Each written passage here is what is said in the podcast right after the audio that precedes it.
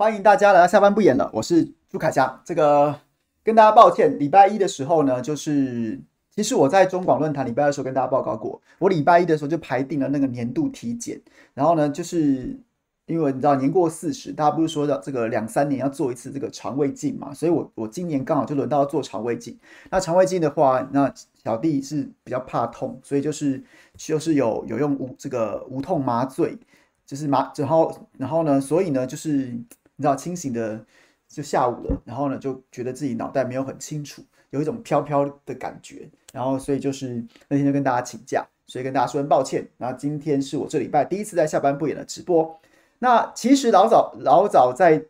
之前，然后就想说这礼拜只有这一次直播，要准备跟大家聊聊最近很多选举的话题啊，包括前两天这个一个震撼弹，就陈建仁。哎，我很我很讨厌媒体用“震撼弹”这两个字，这几这三个字啊，就觉得什么都震撼但，到最后就不震撼了。可是我觉得陈建仁真的是还蛮震撼的。原本是想要聊这个，然后又想要聊一些其他的这个政治情势的改变，结果殊不知，今天我想大家应该没有人会关注这个乌俄战争以外的事情了吧？对，所以我们今天就来聊一下乌俄战争好了。但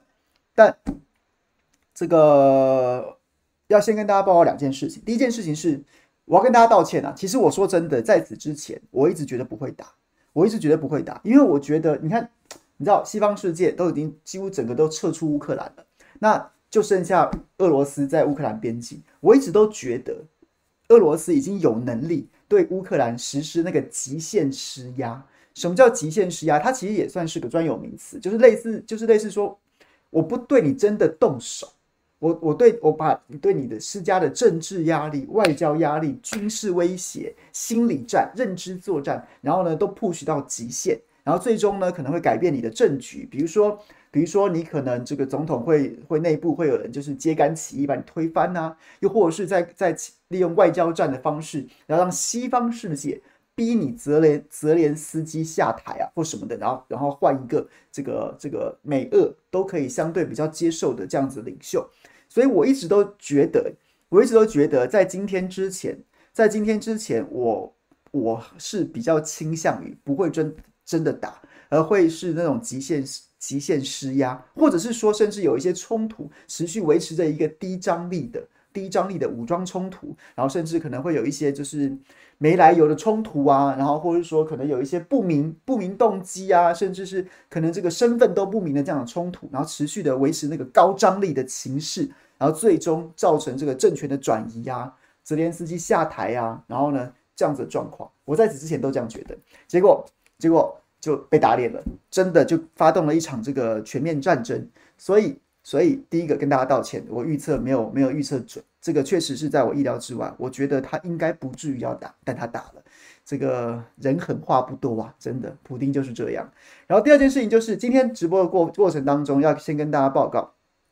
先跟大家报告就是就是可能会是一个滚动式的状况，因为现在此时此刻，我从今天下午开始，几乎一直眼睛，我眼睛都快瞎掉了，因为一直盯着。盯着这个这个各个外电、啊，还有像是这个 Twitter 啊，还有像是这个这个 Telegram 上面的一些讯息，所以今天可能会是滚动式的跟大家报告，我们此时此刻在这一个小时当中谈的事情，可能下个小时就要么被核实了，或要么被推翻了，又或者是说情势有更新的变化，大家有兴趣的话就继续 follow 这个新闻吧。然后呢，来吧，我们就来讲今天这个乌克兰情势吧。应该大家没有没有什么兴趣要要听别的议题了吧？总之呢，今天我觉得好有非常非常非常多不同的不同的可以可以讨论的点呐、就是就是这件事情太戏剧性了，而且我真的觉得上一次啊，亚美尼亚这个双跟这个亚塞拜然双亚战争的时候，那时候其实就已经有就是已经。也几乎揭示了一个不同时代的战争。然后那个战争呢，除了像是除了当当时在军事层面，很多人说那场战争是一个是一个就是人类一个战争的一个新进程，就基本上是无人机大战了。无人机双方各自无人机，甚至不是性能特别好的无人机，就把各自的地面部队，管你什么特种部队、训练精良的什么或者是什么机械化的部队，全部都定死在你的阵地里面。看这 YouTube 上面至今。还可以找到很多那种各自的无人机追着对方的地面部队满满到处跑的那样子的画面。所以那时候大家讨论是这个。那其实那个时候，除了在军事层面，无人机的应用首次出现在这种比较大规模的战争当中，然后呢，可能让人类的战争进程进入下一个世代。那另外一个就是就是社群媒体，还有这种这个这个，不管是手机手机拍摄啊，或者是说各种各种摄影器材的应用，让现在的战争不像过去，可能你还要等这个战报。然后你可能还要特定的媒体揭露，又或者是说特定的官方发布。现在基本上现在的战争跟跟跟实况转播没什么两样。今天发生什么事，马上就有人拍拍这个影片上传了，甚至还有人在开直播啊，直播从自己家。今天今天就有很多这样的影片了，直播在这个在这个城市城市自己的住家里面，然后居高临下就是直播，然后就看着看着你这个城市所属的机场在那边冒出熊熊大火，甚至还拍到飞弹直接。直接击中，直接直接击中住家附近这样的画面，所以我觉得这是第一个，这个这个是扣除这个战争本身，它基本上是人类文明跟战争方式的一个变化。那我我觉得从历史的观点来说，它其实真的是让人家觉得还蛮还蛮不知道哎，我觉得战争一定不是好事，可是你就会觉得说，就是你看你就是一个目睹人类历史在跟文明在演进的过程。你心中会有一种，就是一种要敬畏的感觉，就是那个从尊敬的敬啊，畏惧的畏，因为你第一次很少，我们我们看到过去历史长河什么什么什么印刷术啊，什么车轮的发明什么什么这些的，像现在社交美社交软体跟摄影设备，然后呢，让战争完全展现另外一种不同的面貌，我真的很深刻的感觉到文明的演进。然后呢，除此之外。除此之外呢，我觉得这个战争打到现在啊，打到现在，打到现在，其实你要说是打仗，你要说是战争，你要说是全面开战，其实我觉得好像这个词也不会很精确。你说是不是开战，全面开战？对，确实。但是到目前为止，看起来似乎是一面倒的，几乎俄罗斯就是把把乌克兰压在地上打。然后呢，把这个把他的头有没有按在地上，然后还这样摩擦这样的感觉，就一面倒啊，几乎就真的一面倒啊。其实原本原本就有很多的在在发生战争之前，各种的评估都认为乌克兰基本上它的武器装备、人员训练跟俄罗斯是存存在着代差的。什么代差？代是那个 generation 的代差，就是它不是在同一个量级的。不是在同一个量级的，有点像是，有点像是，那怎么形容呢？大联盟打小联盟吗？这样子的概念，不但是武器的更新的这样子的一个就是代差，然后再来是训练，然后最重要最重要是乌克兰，乌克兰他自己在当年轻信了西方世界的这个，你知道不知道怎么说？总之呢，就是。是哄骗吗？诱劝吗？还是怎么样的？总之，他放弃并销毁了自己的核子武器，让他跟俄罗斯之间要打仗，本身就站在不同不同的起跑点上啊。怎么说呢？你比较乌克兰跟跟跟跟朝鲜啊，川普多想打朝鲜啊，但是不行啊，因为朝鲜有核武啊。那俄罗斯为什么可以轻易的对乌克兰出手？因为乌克兰把自己的核武给废了。所以呀、啊，所以呀、啊，所以我说真的，这件事情也是一个历史上面的一个一个讽刺啊，一个一个感伤啊。在在某一个年代，在冷战刚结束的那个年代，确实啊，确实销毁核武是一个政治正确，是一个全人类都很崇都很崇敬的价值。但是现在看起来，乌克兰当时的决定并没有为他带来什么好处。反而让他落到今天这个地步啊，那你就不由得想起当年台湾，如果不是被自己人出卖，台湾如果今天有核武的话，两岸之间的情势也许又会不一样。我不是说一定会变得比较好，也许会变得更更 sharp，但是但是那个情势就一定会跟现在不一样。对，那你又不由得不由得有点感慨，这也是我在今天在这个情势当中的一些想法。然后呢，然后呢，这个。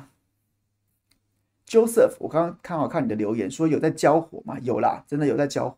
基本上，简单跟大家讲一下这个情势的变化好了。在今天之前，在今天之前，总之呢，就是乌克兰嘛，然后整个乌克兰是就是有点像是一块猪肝这样子的，这样人的肝啊，有点像这样的形状。然然后东边的这部分呢，然后呢，就是其实，在二零一四年开始，他就已经在打内战，因为乌东乌乌克兰东部这个地区原本就比较亲俄嘛。其实其实不由得说啦，其实乌克兰确实过去的政权的领袖都还是相对来说还算负责任啊，就是对于国内的这个族群的融合啊、政治的统一啊，都还是付出一些努力的。但是后来越来越不负责任。越来越不负责任，民粹越来越越来越激化，然后西方世界在背后的这个煽风点火，然后把亲俄的总统赶下台了，赶下台，然后呢，在背后，普丁又不是傻子，他都知道背后谁在搞，然后你在背后煽动人民把亲俄总统赶下台，然后扶植亲西方的总统，那俄罗斯都会怎么样？那俄罗斯就越发觉得说，哎，啊，我原本还在你的体制内去操去，我当然啦，他也想操纵俄那个乌克兰的政局嘛。我但我原本还在体制内跟你玩，他越发觉得说，哎、我选上亲俄的总统，你在那边给我在背后去鼓动人民，要搞什么广场起义呀、然后呢什么什么的，然后就把他赶下台了。那这个情势就种下原因啊，以后谁还跟你照规矩玩，谁还跟你照步走啊？就是这也是一个原因之一。好，总之呢，二零一四年的时候，其实东边亲俄的这个这个这个地区就已经在。搞分离主义就要离开乌克兰了，然后乌克兰其实一直处在这种打打停停的、停停的战战争、内战的这个状况之下。然后后来呢，签了个明斯克协议，就说停战不打了，不打了。那其实那那个东部的这个如今如今的这个卢甘斯克、顿内茨克人民共和国这两个这两个共和国，亲俄的共和国，在当时即便没有没有正式从乌克兰独立分离，但基本上乌克兰其实已经管不了他们什么的。他们只是一个内战，然后停火的状态。那现在的状况就是，现在状况就是，普丁直接承认了，直接承认了，说这个两个共和国，我承认它独立啦，它不再是乌克兰这个政府之下叛乱的两个省，不是，它是两个独立的国家。我联合国安全理事会五常之一直接承认，它就是国家了。它就是国家了，所以在今天之前的情势就是这样。然后乌克兰，然后俄罗斯的部队已经进入这两个、这两个、这两个国家，然后去进行所谓维和任务了。为什么要维和呢？就在上个礼拜、上上礼拜，就是大美国一直在讲说，乌克兰会在二月十六号进攻进攻乌克兰，但结果这件事情没有发生，没有发生。然后甚至这个俄罗斯部队还佯装撤退了，撤退了。结果呢，这锅这这中间发生了什么事情？这原本在明斯克停战协议的停火线上，还有在这两个所谓，这乌克兰认为他是叛乱省，然后呢，俄罗斯还没有承认，但是基本上它就是个就是个准独立状态的这两个这两个区域嘛，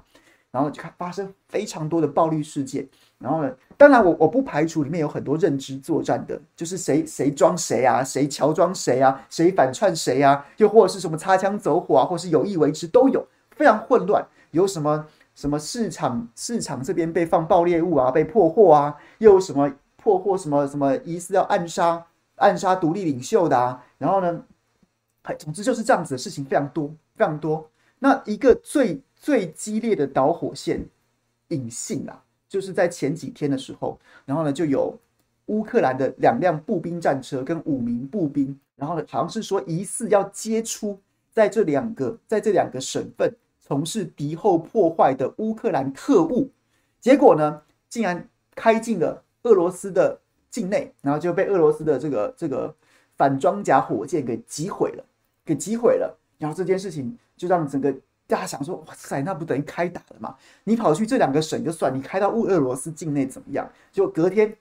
当天呐，其实当天呐，然后呢，普丁就召开着国家的安全会议，各个内阁首长轮流上去干掉干掉乌克兰。然后普丁就自己跳出来讲，什么乌克兰是现代乌克兰，完全是由苏联造出来的这一番说辞，其实基本上没有错诶，因为乌克兰过去它也从来不是一个单独的国家，它可能被很多不同的王国分别统治过。现代乌克兰的这个这个疆域，真的某种程度是苏联给它形塑出来的。好，总之就是就是这样子。那你说，那那个那个步兵战车进到俄罗斯境内是真的还是假的？现在也不再重要了。总之，他就让这一出戏，这一出这个剧嘛，获得了一个高潮，然后顺势就推上这个安全会议，然后当下就签署了命令，这两个省份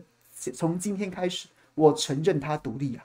承认他独立之后，那我那我立刻跟他签订了共同防御。我跟他签不但有邦交，我还跟他签订共同防御的条约。于是，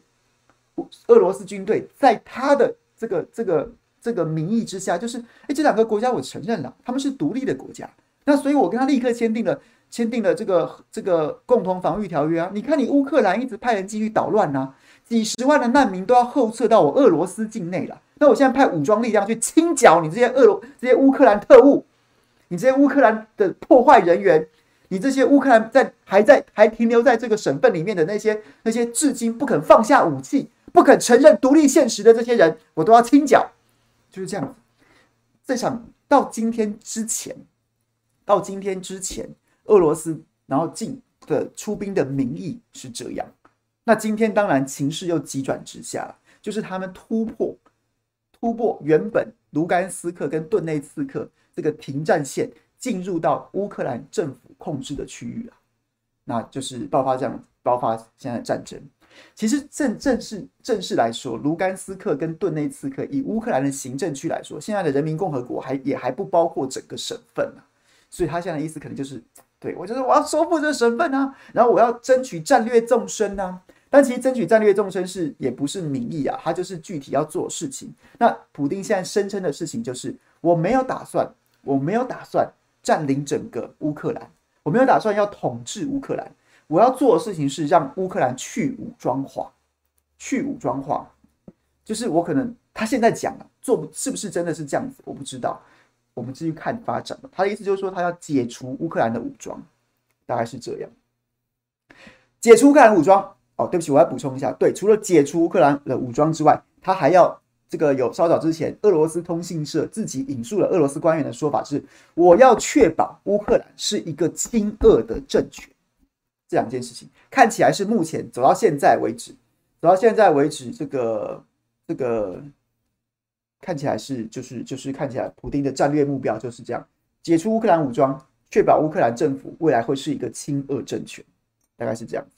OK。讲到这边，大家、大家、大家可以、可以、可以 get 吗？可以 get 吗？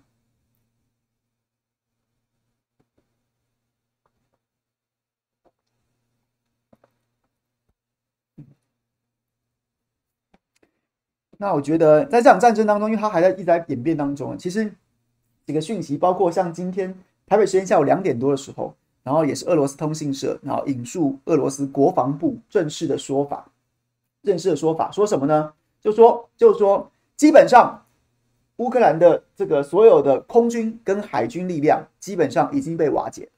已经瘫痪了，已经瘫痪了。然后呢，这个其实乌克兰的海军原本在克里米亚半岛易制之后，易制就是换了，那头上帽徽撕掉了，换上别的帽徽之后，乌克兰的海军基本上就没了，就剩下一些小，就剩下一些。够不上海军呐、啊，就算是一些，就是有一些有一些舰艇啊，然后很多码头王什么，大家大家嘲笑那种不上船的海军就叫码头王嘛，大概是这样的状况。所以今天只是进一步的把它剿灭了，或者是说直接就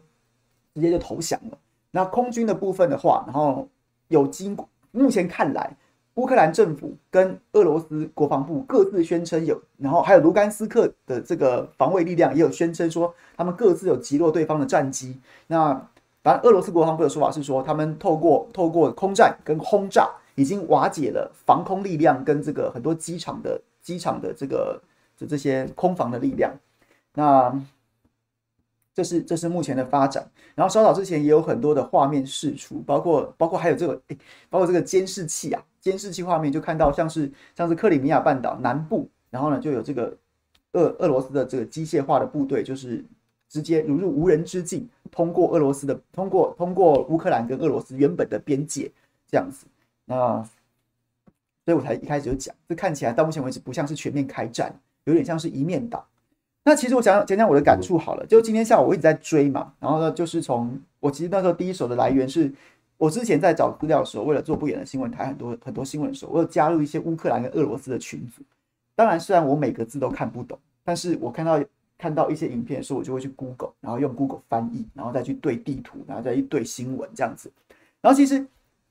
几个目前现在包括媒体也有报道的，像是像是在黑夜当中，冰冰冰冰，好像盐水风炮的那个画面，那个画面发生在东北部，东北部的哈尔可夫啊，哈尔科夫或发或或或者翻成哈尔可夫。这个，如果你对二战史非常有兴趣的的的话，你就一定会记得这个城市。这个城市就是德德国这个德国国防军曼施坦因元帅元帅当年为了一度要尝试援救史达林格勒困守的这个这个第六军团，然后试图要突破的时候，在这个地方，在这个地方曾经立下。这个战功让他一战封神的地方就在这个城市。那这个城市位于乌克兰的东北方，是第二大城市。然后看，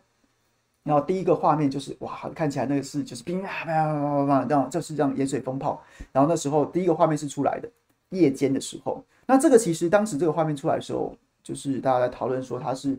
就就那个密集的程度大概是火箭弹，就是火箭这种多管火箭。诶，俄罗斯就是这是俄罗斯的强项。他当年对付纳粹纳粹德国的时候，就是用这种多管火箭；柏林战役的时候，就是用这个多管火箭把德德柏林外外围的防线给轰得稀巴烂。然后就这样子。但是那个时候，我第一时间赶出来，觉得说啊，真的是开打。但你不会觉得意外，为什么？因为他在东北方，他在东北方，他确实非常靠近俄罗斯的的国土，以及以及现在这个被俄罗斯承认独立的卢甘斯克跟顿内茨克。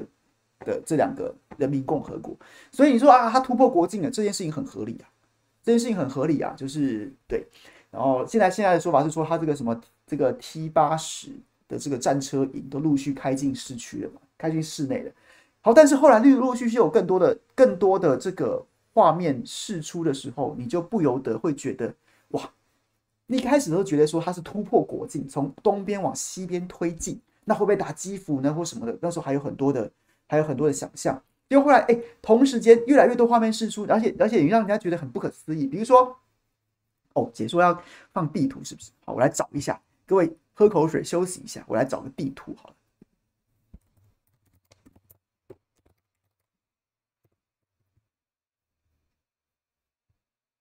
可是他现在没有标，没有特别标注我要讲城市的部分。那如果我把它找一个很很粗略的地图，好像也讲不太清楚。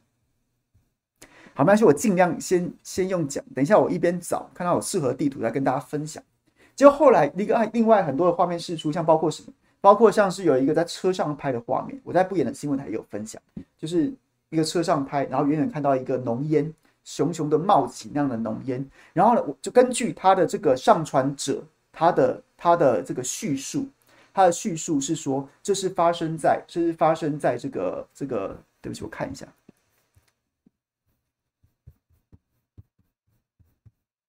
发生在赫尔松一个城市叫赫尔松，那赫尔松的位置，哎，那时候就开始有点不同不同的想法了。为什么？因为赫尔松在乌克兰的南部，非常靠近克里米亚，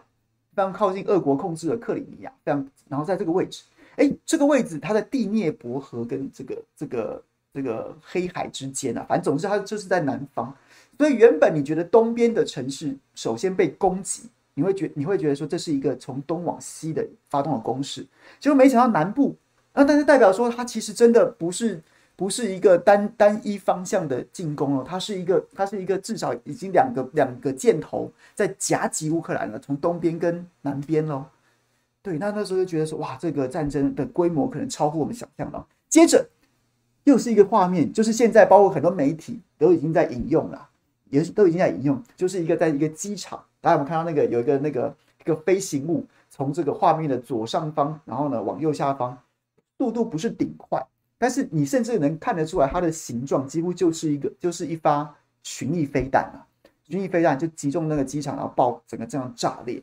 然后再去查，根据那那个那个媒那个影片上传者的叙述，那是在伊万诺啊，这个这个又好难念，对不起啊，这个这都不是英文，我实在记不起来，伊万诺弗兰科。科夫斯克机场，然后拍到的画面，哇！那你去查之后不查不查不知道，一查又吓一跳啊！一查又查一一查又吓一跳啊！这个这个伊万诺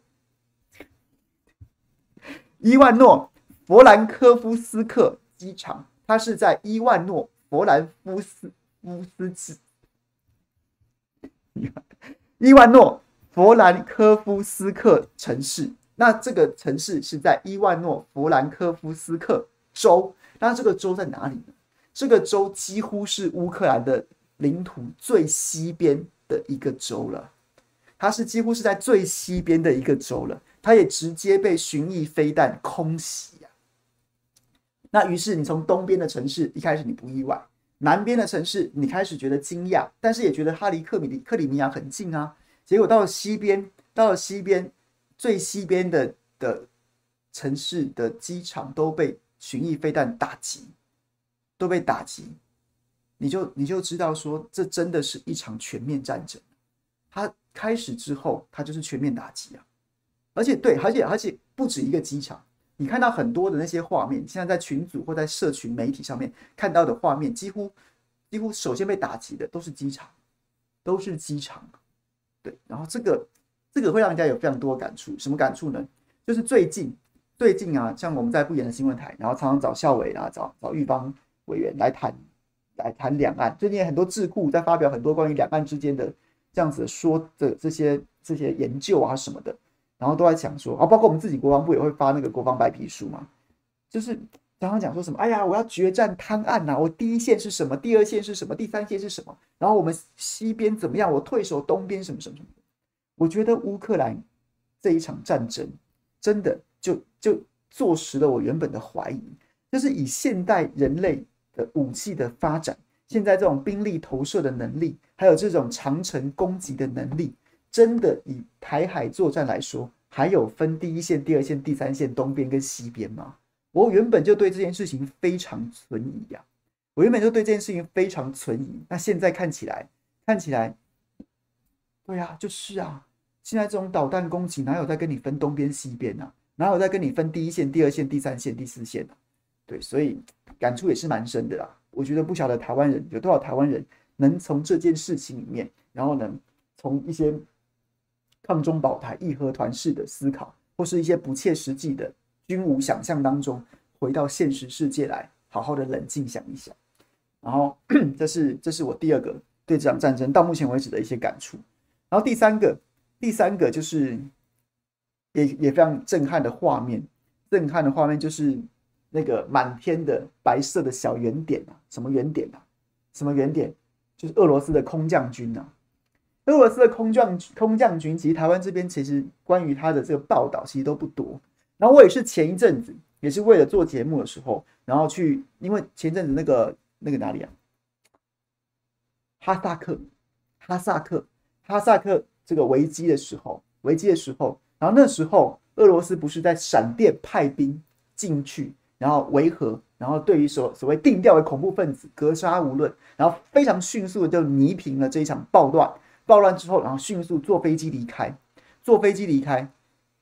那个时候派出的就是空降军。当年那个当时那个情势，然后我特别去去查了，对岸就是中国大陆那边有非常多关于俄罗斯空降军的报道。哦，那写的真的是有时候有的有的甚至比武侠小说还要精彩啊。他说呢，因为俄罗斯是个陆权国家。然后甚至他在苏联时期就有很多这种边疆地区的的这种这种小，不管说是叛乱也好啊，又或者是说这个冲突也好啊，又或者是说什么样的矛盾也好，总之呢，这就是这就像是美国，然后呢，它它是个海权国家，他非常依赖他的航空母舰，发生什么事情就是航母战斗群去啊，发生什么事情就是对对对，就是这样子这样去，俄罗斯就的空降军就像是他的战略战略王牌一样。我就直接飞机飞去投射下去，然后俄罗斯的伞兵，俄罗斯的伞兵大概是全世界最强的伞伞兵啊。这个对，因为他他是因为他要长期的应付这种，就俄罗斯人处理事情就这样子啊。你在那边唧唧歪歪是不是？我就直接让你让你让你吃我的拳头啊。所以呢，他要长期的用空降军去做他的战略战略的王牌，然后呢，他也习惯于用它来解决事情，所以他的伞兵。不只像是我们一般想象的伞兵都是轻步兵嘛？你看那个诺曼底诺曼底大空降一零一空降师的故事啊，就是轻步兵啊，在巴斯通大家都拿一个步枪，步枪守在森林里面那样的状况。俄罗斯的空降军是连是连这个连装甲车都可以空降下去的，所以它不是你想象中那种轻步兵。对，那现在的这个状况是不是不知道？可能等到更多的新闻出来，更更多的新闻出来，我们就可以就可以了解了。然后呢，讲完在战争层面的军事层面的这个我不是专家，我只能从我现在跟大家看到的新闻跟大家分享。欢迎大家就是继续找资讯。那从政政治层面的话，我觉得对，其实就是很可笑啊。我我不能，我昨天看了这个《纽约时报》，伯里曼先生就是伯里曼先生写了一篇文章，他在探讨乌克兰情势。我觉得其中有一些观点非常值得大家参考，非常值得大家参考。就说，美国跟乌克兰，你真的这么无辜吗？你现在嚷嚷着说俄罗斯要侵略乌克兰了，可是你们真的这么无辜吗？乌克兰乌克兰总统你自己是怎么把情势完成现在这样？包括你，包括你在你一面倒的倒向西方政权，你明明旁边有个强邻，你却对你却就是一面倒的要拥抱西方世界，然后呢不不在乎国内政治现实跟你地缘政治的现实去求取一个平衡。同时呢，当你民调下滑的时候，你你不是你不是用一些比较理性的方式来应对，而是加倍的炒作民粹。甚至包括什么关掉亲俄的电视台啊，然后呢，针对这个俄语的一些相关法律要去要去废止啊，然后就是玩得更激烈。你你无辜吗？你可怜吗？你不能在最后一刻，然后呢，表现出你是个受害者。但是这一路一路滑坡下去的时候，你难道能够说你是无辜的吗？然后美国。美国也被也被在这篇文章当中被点名，就想说，当时北约的成立是为了应对，就是就是跟华沙公约组织抗衡的。我记得没错的话，好像是北约先成立，然后才有华沙公约组织的。好，总之总之就是当时当时那个冷战的情况之下，这是合理的，真的合理的。可是呢，在乌克在苏联崩坏，苏联帝国崩坏之后，你趁着你。你美国背后撑腰，让北约国家趁着俄罗斯最弱的时刻、最弱的时刻，连续五次往东扩张，就是你知道用吸纳会员国的方式往东扩张，然后呢，直接直接扩张到了俄罗斯的大门口。他弱的时候，你这样子亲对他来说亲门踏户，让他感让他不能怎么样嘛。但是那些一来，在他情感上，那都是过去俄罗呃苏联帝国的附庸国。二来，他会实际的感受到威胁，包括什么？这是我自己，这是我自己加的，这不是弗里曼写的。因为在历史上面，我一直都一直都很对对这件事情还蛮有感的。历史上面，当欧洲非俄罗斯的欧洲统一在一个结构之下的时候，几乎至少没有例外的，就是往就是攻打俄罗斯啊，或攻打苏联的。两十九世纪的拿破仑不是吗？欧洲被他搞定了。那他那他往哪里扩张？他就想要打俄罗斯啊，他就想要打俄罗斯啊，就是往东扩张啊。然后希特勒在我的奋斗里面就写过了：欧洲太挤啦，欧洲太挤啦，生存空间呐、这是生死攸关的生存空间问题。往哪里？就是往俄罗斯打，就是往苏联打。所以当当希特勒搞定了法国，搞定就是英国打不下去了嘛，然后反正搞定了法国，然后呢跟意大利结盟，整个欧洲看起来被他。给掌控之后，他往哪里打？又往苏联打。所以苏联人在情感上，你真的是，你真的是，那是我过去的荣光。你你在我头上撒尿，然后尿到我门口来了，然后再来，他是他心里面的 DNA 就就有这样子的一些一些恐惧，就是啊，看又要动我是不是？啊，你们你们都你们要是又团结在一起，你们要是又对不对？那就要弄我了是不是？然后就对，给大家参考了。当然也有很多朋友，也有很多不同的意见，就讲说，就讲说，就是就是，好像就是俄罗斯也不能这样啊，怎么样怎么样的？那你要继续去思考，你就要检讨啊，说那当时那些附庸国也曾经是跟你跟你对不对称兄道弟的，不管真心假意，那为什么他们现在一面倒倒向西方？那你自己为什么不检讨什么什么之类？这也是一种观点啊，但就给大家参考，就给大家参考，然后。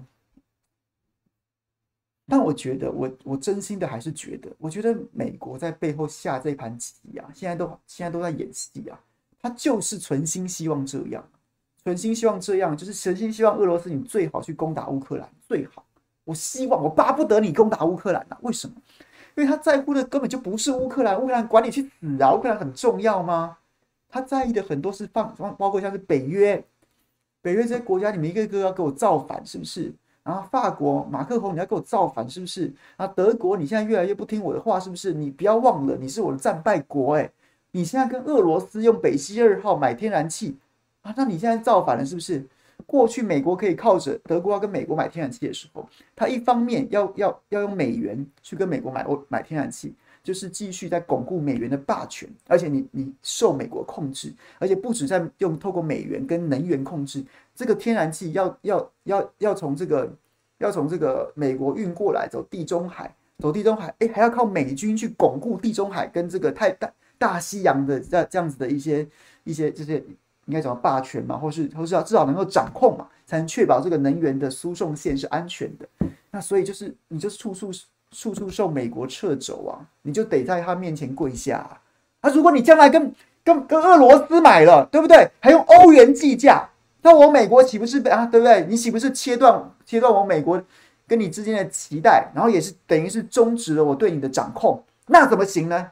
那怎么行呢？但但你你不好直接叫德国不要这么干啊！人家人家也是个主权国家啊！我想要买便宜一点的天然气，我想要有比较便捷跟安全的输送，我要跟俄罗斯做生意，我要拿欧元计价，你美国有什么资格说三道四的？所以美国就假情假意啊啊啊啊啊啊好，然后呢，搞一个俄罗斯，搞一个乌克兰危机，俄罗斯打乌克兰，大家跟着我一起制裁啊！北溪二号不能通啊！不能通，一定要制裁俄罗斯啊！制裁俄罗斯，不让俄罗斯用天然气赚钱，经济制裁啊，这才是美国真正的目的呀！他管你俄乌克兰去死啊！乌克兰重要吗？笑死人了！乌克兰根本不重要啊！乌克兰原本也就也不是说对不对？那乌克兰是欧洲的粮仓啦，那这件事情当然，但是相对于德国来说，乌克兰当然不重要啊。对，就是我一直都是用这种观点来看这件事情的。所以，所以就是对不对？就这样啊。然后这件事情也很莫名其妙。我说真的，这个制裁绝对不会久的。为什么？因为天然气是天然气是是是是跟命有关的。你先，我都一直觉得说，哎，这到底是媒体西方媒体把我们洗脑到一定程度，还是怎么样？这件事情的逻辑是如此的昭然若揭，为什么大家会相信，会反过来相信这件事情呢？德国跟跟俄罗斯买天然气是有谁有求于谁呀？你说俄罗斯要靠天然气能源赚钱，确实，俄罗斯的经济其实没有什么特别好说嘴的，能源的出口还是它主要经济来源大宗。可是对德国来说，我需要天然气啊，我需要天然气，我需要供暖呐，我需要供。哎，之前不是有个统计吗？说如果如果俄罗斯中断对俄对德国供应天然气，好像一年会死几千个德国老人，可能会冻死啊。这个这个这个统计，对不起，我下面有精确的数字，我只是记得我依稀记得我看到，但它大致是这个逻辑。所以嘞，它到底是有求于谁啊？俄罗斯想说，好啊，那那你不要买啊，你不要买啊，没关系啊，你就不要买，你不要买，我俄罗斯暂时少赚，你德国是会死人的，你欧洲也会死人的，所以我都不不能理解，说你中断北溪二号，到底是到底是到底是谁谁会伤比较重啊？或者说，至起码它是两败俱伤，不是单方面的。我制裁你，俄罗斯会为了俄罗斯会会肉痛吧，肉疼吧？好像不是这样的吧？所以基于这样的逻辑，所有经济制裁，我跟各位讲，我我我看呐，哎，我可能预测错，因为我之前预测不会开打，结果打了，那现在又来预测，玩假的，玩假的，可能呐。短期之内做做样子啦！哎呀，我制裁你啊！话说得很很大声啊，很狠啊！我终止北溪二号计计划，过一阵子就谈了啦，过一阵子就会谈了啦。因为这些是是是是是跟国家的长期的经济发展跟人民的性命有关的。乌克兰关我什么事啊？乌克兰乌克兰啊，乌克兰就这样了吧？就就这样了吧？对，所以应该还是会谈的。到最后就是你知道，现在先大家先演嘛。各自有各自的角色要扮演，各自有各自，不管是对于国际政治上的需求，又或者是说在国内政治的需求，该演的话、该演的戏、该说的话都会说。但是那个结构，它终究还是必须要在那个结构里面去运作的。就是你知道，一边需要能源出口，一边需要能源进口，这个这个结构是不会变的，长久下来是不会变的。大概这样。对，我刚看到朋友在聊天室里面有提醒我说这个。对，就是今天下午有新闻，就是说好像中国大陆这边取消，就是针对俄罗斯全境的小麦都可以都可以进口到中国中国大陆去。这确实啊，就是乌克兰跟跟俄罗斯这一块，这一块这一块是是沃土啊，就号称是欧欧洲的粮仓啊。确实，它生产了非常多的粮食，粮食那粮食当然也是一个重要出口啊。那俄罗斯跟乌克兰这一块，那俄罗斯有可能在这一波经济制裁当中，粮食的出口可能也是被禁这个被制裁的一部分。那现在中国大陆。这个虽然说啊，各方冷静啊，但是这个动作无疑会帮，无疑会帮，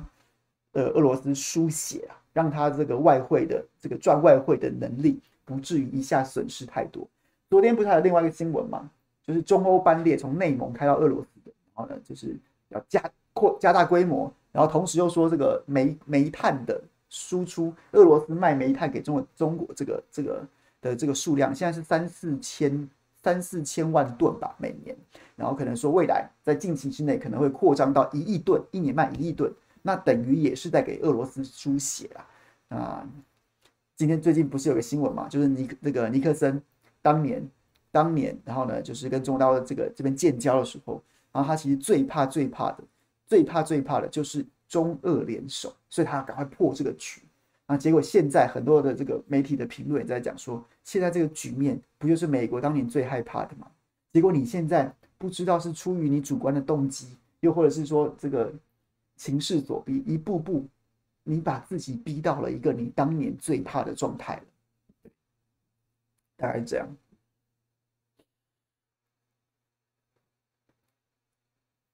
对，玉郎，对，就是这个新闻我有看到，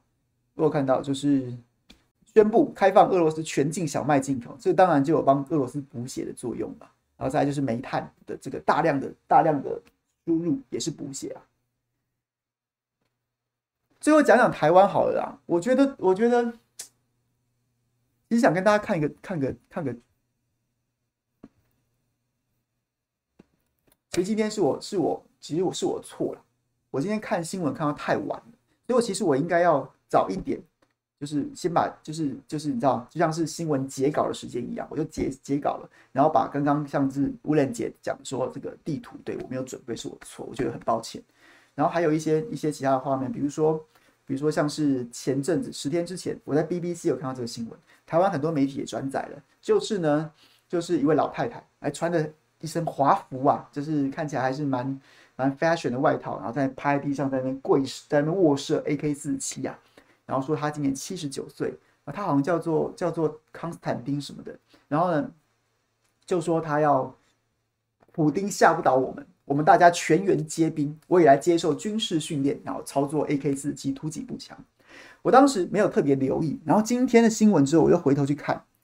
我又去看那个新闻，当时那个老太太她的所在的城市，她所在的城市啊。就是这个，其实是非常靠近。他在顿内茨克省，就是顿内茨克人民共和国，就是在这个省当中，一部分独立了，但是一部分他还在乌克兰掌控之下。他就在乌克兰掌控这的之下的这个马里乌波马里乌波尔这个城市，马里乌波尔这个城市，然后有这样子的，就是西方媒体有报道啦，半岛电视台也有报道，反正就大家都转载了哈。那时候还记得吗？那个老那个老太太卧射的那个的那个画面，那个画面。还一度被台湾很多的的这个绝亲啊，或是绿营的朋友啊，拿来酸，拿来酸，跑去跟汪洋见面的洪秀柱啊，讲说乌克兰老太太是啊，你看人家对不对？台湾老太太，你看洪秀柱啊，就拿来酸。结果我今天特别去看了那个新闻，说就是这老太太所在地啊，所在地啊是这个马里乌波尔，马里乌波尔这个城市，他在今天，他几乎是这个面对俄罗斯。部队进攻的第一线，一个小时之内就陷落了，一个小时之内就就陷落了。这这这这这这这这这这这陷落，基本上一个小时之内，基本上大概是没发生什么战斗了。他可能就直接是管辖权，就直接从原本乌克兰政府对他掌能够掌控他，然后直接把他交给顿内茨克人民共和国去掌控。对这边人民可能根本没有什么生活上根本没有什么差异啦。那他其实凸显了几个点，第一个点就是。我尊敬所有，我尊敬这位老太太，或者所有在报道当中说要自愿捍卫家园人们的那个意志，那当然都是很崇高的。那可是不得不说，我觉得这个新闻的大内宣的成分，国外大内宣、大外宣的成分非常重啊，非常重啊。这种新闻好不好？我们所有乐听人要有自己试读的能力，而其次就是说，这种这种事情就是在瞎搞，就像是我之前刚我还记得我刚开始开直播那一年，吴怡农这个台北市党部民进党台北市党部主委，曾经选立委吴怡农不是跑什么社区防卫队吗？我记得我就开直播痛干他一番。你能够想象你在苏联近卫第一装甲师 T 八十坦克的面前，这个老太太趴在地上拿 AK 四十七对着近卫第一装甲师开火吗？不要这么白痴。对于这些平民来说，一个负责任的政府，任何负责任的政客，就是请他们待在家里面，不要做任何抱虎平和的事情。只有最垃圾、最垃圾，甚至没资格当人的人渣败类，这种人才会叫平民。在根本没有经过、没有经过训练的情况之下，站在第一线去面对职业的正规军，所以这种新闻真真的就是大内宣，然后内容内容大内宣，我根本就当时我也没把它当一回事，而现在正好正好证实了我的观点，然后我就想跟大家报告，今天真的是乌克兰发生在台湾，各位你我都是平民，千万不要去当什么社区防卫队，千万不要啊！不叫不教而杀谓之虐，不教而杀谓之虐。但是如果我们的政治人物、我们的政客没有这种没有这种体恤平民、保护民众的心，他只有为了自己政治意识形态，想要害死大家，一将功成万骨枯什么之类这样子的这种这种这种这种坏心眼，千万不要听他去当炮灰，千万不要干这种蠢事，不要。所以今天。看到这个新闻，回想这个新闻的时候，看到看到马里马里乌波尔一小时之内陷落的新闻，再加上我想起当时看到这个这个新闻的时候，当时那个大内宣的那个那个画面的时候，真的真心衷心的希望看有没有外电的记者有一些后续报道，可以告诉我们那位老太太平安无事，她没有这么冲突，希望她是在家里面喝茶，当她发现的时候。这个这个城市已经抑制，然后什么事都没发生，没有人命损失，这是最好的。还是还是哎，而且这件事情从台湾的角度，你不得不说，好歹人家拿 AK 四十七，我们的政府叫我们拿扫把，叫我们拿扫把，这简直是低能智障到我真的不知道怎么形容，怎么形容啊？哎，但是也许话又说回来了，话又说回来了。搞不好老太太拿着 AK 四十七，在第一近卫装甲师团面前，有可能会被有可能会被射杀哦。但是民进党政府叫我们拿扫把，搞不好我们就可以原本原本想要拿扫把冲锋，一看到苗头不对，就假装扫地，就可以那逃过一劫，是不是这样子的用心呢？是不是这样子的用心良苦呢？不好是哦，搞不好是哦。哎。好，讲差不多了。各位有没有什么想要跟我聊天的？或是我刚刚有讲错，有什么东西讲错讲讲错什么东西，有想要指教我的？又或者是说，在我刚刚讲的这这个这这一小时接近接近一小时五十几分钟的过程当中，有哪些我刚刚讲的过程讲的事情，哎，又被又被更新了？有没有大家可以跟我分享一下，或是想要跟我跟我跟我聊天的？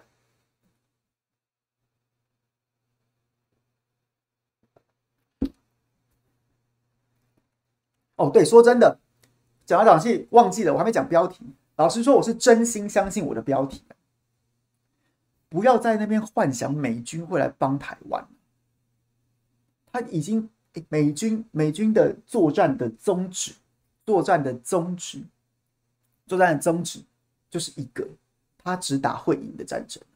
他只打会赢的战争。那只打会赢的战争有两种状况，有两种状况，一种就是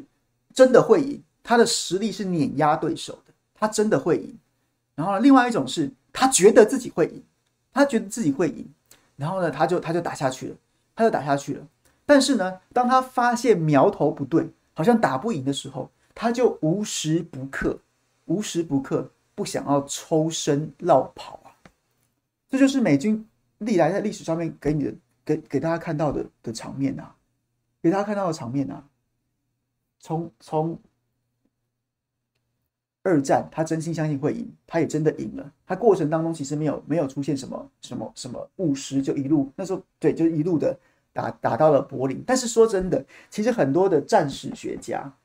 都觉得说，你觉得是美国打败德国的吗？还是苏联打败德国的？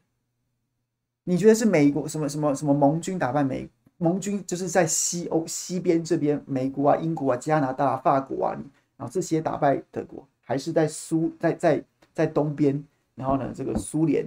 对，就是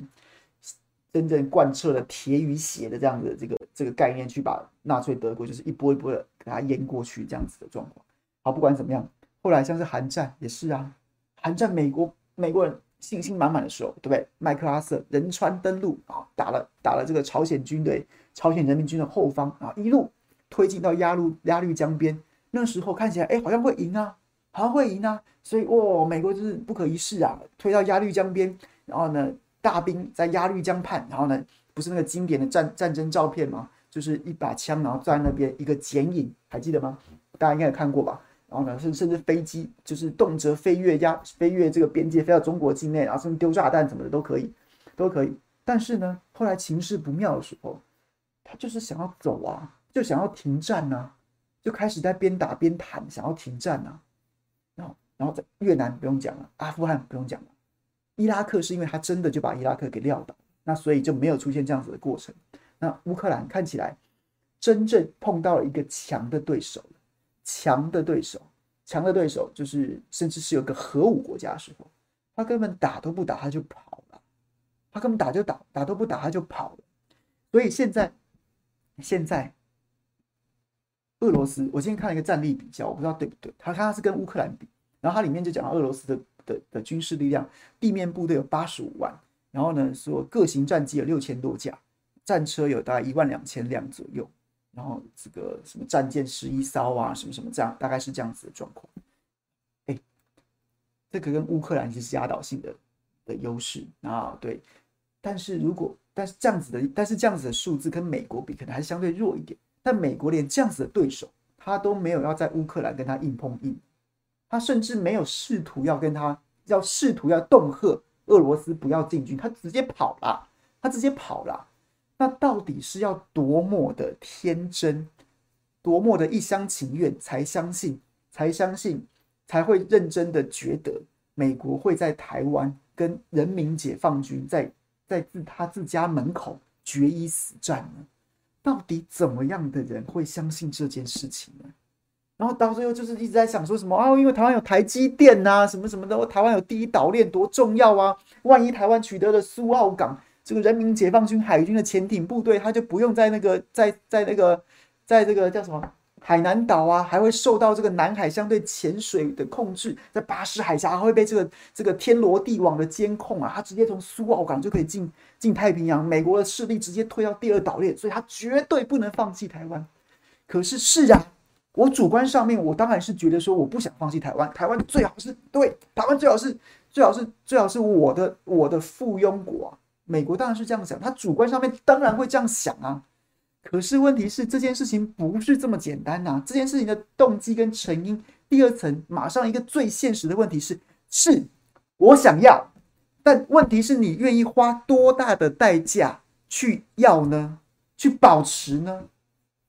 去守住呢？各位，哎，我也想要，我也想要，我也想要，我也想要开保时捷啊。那我我愿不愿意倾家荡产，把我把倾家荡产，然后不管或是或者说或是说去去贷款，然后买一辆保时捷呢？我我愿不愿意呢？我我我也想要怎么样？我也想怎么样？但重点是你要付出什么代价的时候，你还愿意吗？可是问题是我们现在很多的论述，台湾这边很多台派的论述，或是认为坚信美军保台的论述，他的思考就停在。美国当然很爱台湾呐、就是要台湾。台湾这么重要，对于全球经济的生产链、晶片生产链有不可或缺的重要价值。然后呢，对于这个第一岛链的捍卫、东北亚、南东南亚的连接，对不对？封锁这个对抗中国、抗中保台、印太架构，不管是从南到北、从西到东，都非常重要。对，我都同意，但是要付多少代价？这才是真正实际的问题啊！但是我们现在的思考跟论述都没谈后面这一层。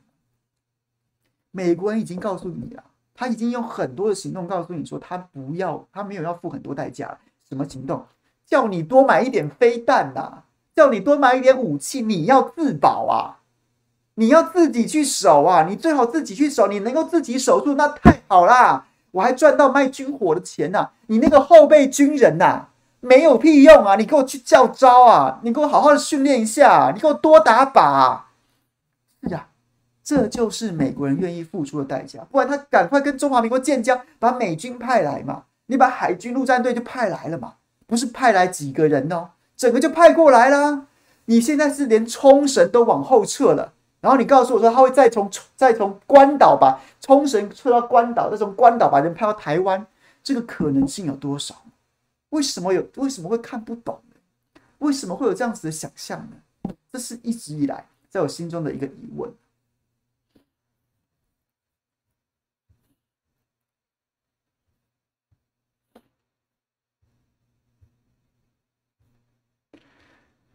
哎，好了，讲完了，讲完了，有没有聊天的？各位朋友都没有要聊天的哈。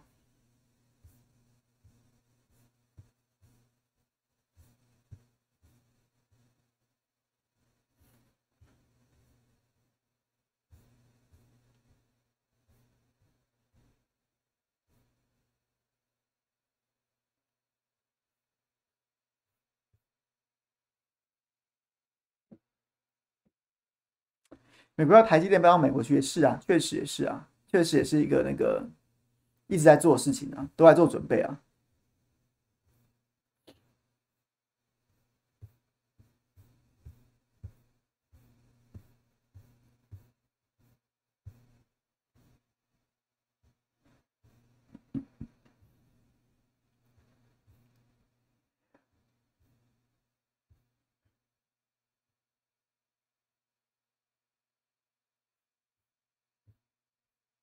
好啦，各位，谢谢大家。今天，今天感谢大家。凭良心说，凭良心说，这件事情在乌克兰战争，不管战争、国际外交，然后呢，战略这些事情，我都不是专家，我只是媒媒体工作者。我能做的事情就是，我尽量帮大家看一些报道，然后呢，跟大家分享一些新闻资讯，然后呢，对吧？偷渡一些我的心得，偷渡一些我的我的心得，一些心得感想。那大家对这个兴趣，这个题目有兴趣的，多方的去收集资讯，然后呢，也看看不同的观点，看西方观点，看台湾观点，看中国大陆的报道，也看一下俄罗斯的报道。俄罗斯卫星通讯社有全中文版诶，非常的，我觉得非常的优质，大家可以去看。你也不，你就是不要尽信某一种消息来源，多方比较，多方看。那感觉，感觉这个还有还，其实我觉得大概几个，大概大概在。这个战争恐怕不会持续很久，大概应该就是以泽连斯基流亡他国，会画下一个一个终止，然后呢，大家就继续嘴炮，呃，制裁制裁制裁，然后大概就这样，然后呢，就是就这样，大概就这样子。那我给大家道歉，我觉得不会打，结果打了，就跟大家道歉。那已经预测错一次，那现在也也不怕预测错嘛，因为反正滚动式的发展，我们都不是半仙，我是觉得会是这样子发展。接下来几个，接下来的四十八小时、七十二小时，可能就会有个结果，那就就大家一起看吧。谢谢大家，今天谢谢大家了，拜拜。